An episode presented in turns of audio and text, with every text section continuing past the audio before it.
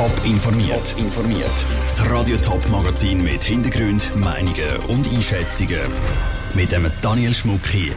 Wie die Thurgauer Regierung auf die Kündigungswelle beim Veterinäramt reagiert und wieso der Bund die laufenden Asylverfahren trotz Coronavirus nicht stoppen wird. Das sind zwei von den Themen im Top informiert.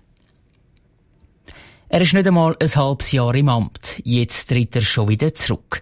Der Thurgauer Kantonstierarzt. Ende Juni verlässt der Thomas Fuchs Veterinäramt.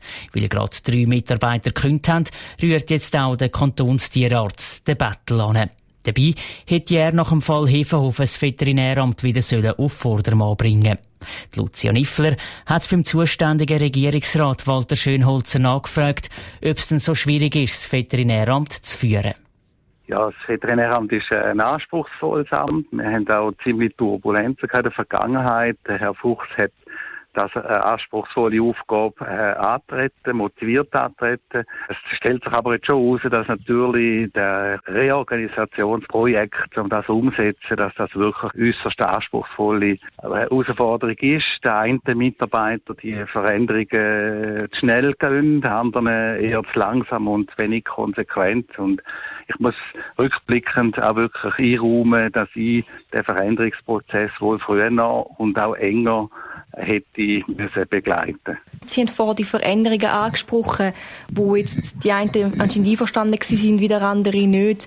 Muss jetzt da irgendetwas im Amt passieren, damit der Nachfolger vom Herrn Fuchs länger bleibt und nicht auch wieder nach ein paar Monaten hinwirft? Wir suchen natürlich jetzt nach einer Übergangslösung wo äh, mit den Mitarbeitern, die ja jetzt noch da sind und auch der künftigen, die Herausforderungen auch wirklich annehmen Es ist eine Chance, dass wir äh, die angefangene neue Organisation aber auch ganz konsequent werden umsetzen. An dem haben wir ja nichts. Die Abläufe und Prozess müssen wir auch nochmal genau anschauen, vielleicht auch das Tempo äh, wo wir an den Tag gelegt haben, anschauen. Jetzt ist ja nicht das erste Mal, dass äh, das Veterinäramt in den Fokus von der Öffentlichkeit rutscht. Das war der Fall Hefenhofen gewesen. Jetzt der abrupte Rücktritt. Was braucht es jetzt, dass in dem Amt wieder Ruhe kehrt? Es braucht die Reorganisation, wo, wo aufgeleistet ist, die müssen wir jetzt in aller Ruhe äh, vielleicht eben mit einem ein weniger hohen Tempo, aber konsequent weiterführen und von da brauchen wir jetzt eine Übergangslösung. Der Thurgauer Regierungsrat Walter Schönholzer im Gespräch mit der Lucia Niffler. Die Parteien die sind gespalten, was den Rücktritt von Thomas Fuchs angeht. Die FDP hätte sich gewünscht, er würde noch bleiben, zeigt aber auch Verständnis.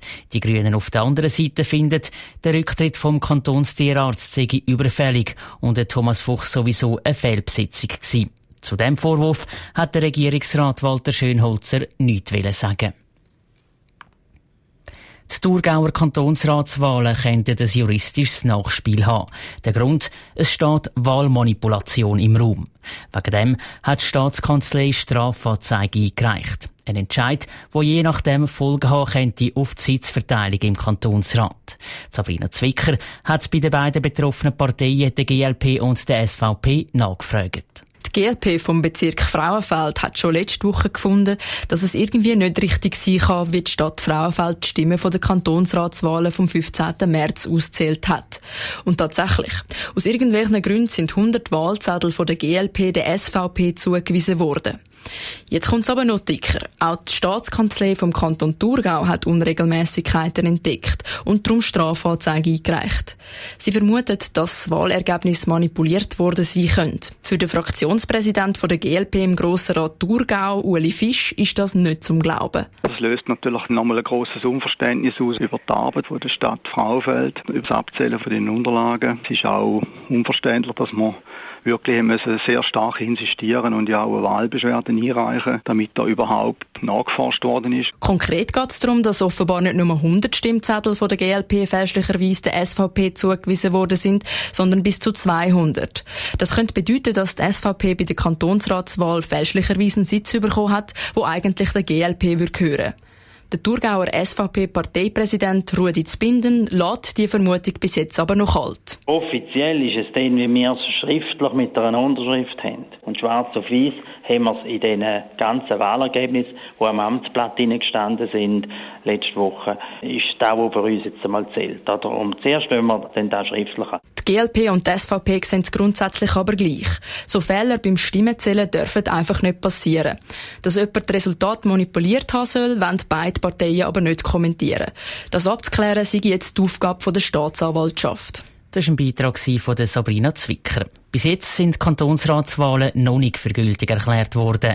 Das Beschließen dürfte aber noch passieren, bevor das Verfahren abgeschlossen ist, heisst es bei den Parteien. Es gibt kaum einen Bereich in der Schweiz, der vom Coronavirus nicht betroffen ist. Welche Entscheid der Bundesrat in Bezug aufs Asylwesen und auch die Unterstützung für die Wirtschaft getroffen hat, ist heute an einer Medienkonferenz bekannt geworden. Die mitverfolgt hat die Vivienne Sasso. Für den Bundesrat ist klar, trotz dem Coronavirus sollen die Asylverfahren in der Schweiz nicht unterbrochen werden. So wie sich für einen funktionierenden Rechtsstaat gehört, erklärt die Bundesrätin Karin Keller-Sutter. Die Schweiz muss ihre völkerrechtlichen Verpflichtungen nachkommen können und muss den Personen Schutz gewähren, die auf diesen Schutz angewiesen sind, im Interesse jener Personen, die eben ein Recht haben auf Asyl. Und gleichzeitig muss es auch möglich sein, dass Personen ohne Anspruch auf Schutz auch weggewiesen werden können. Und das Asylverfahren so weiterzufahren wie bis jetzt, sage ich vor allem darum möglich, weil es seit der Corona-Krise weniger Asylgesuche gibt. Trotzdem passt der Bund das Asylverfahren an. Zum Beispiel sollen in den Asylzentren nur die Hälfte von allen Betten beleidigt werden, zum Social Distancing können einhalten. Außerdem werden Befragungen von Asylsuchenden neu auch per Video- und Telefonkonferenz gemacht. Und wenn der Asylsuchende einverstanden ist, ist das wegen Coronavirus auch ohne Rechtsvertretung möglich. Das zweite große Thema der Medienkonferenz ist die Unterstützung für die Wirtschaft. Der Bundesrat Guy Parmelin ist sich sicher, dass die Corona-Krise nicht vorbeigeht, ohne dass sie der Schweizer Wirtschaft schadet. Er schaut aber auch zufrieden auf die bisherigen Massnahmen. Mehr als eine Million Menschen erhält dank Kurzarbeit weiter den Lohn. Wir haben in acht Tagen ein 40 Milliarden Wirtschaftspaket geschnürt, um Unternehmen Liquidität zu garantieren. Der Bundesrat ist bereit, weitere Mittel zu sprechen. Von dem Geld sollen dann vor allem Selbstständige profitieren. Die, die momentan zwar arbeiten dürften, aber fast keine Kunden haben, zum Beispiel Gärtner oder Taxifahrer. Wie viel Geld das Hilfspaket soll beinhalten, wird voraussichtlich bis in einer Woche entschieden. Top informiert, auch als Podcast. Mehr Informationen gibt's auf toponline.ch.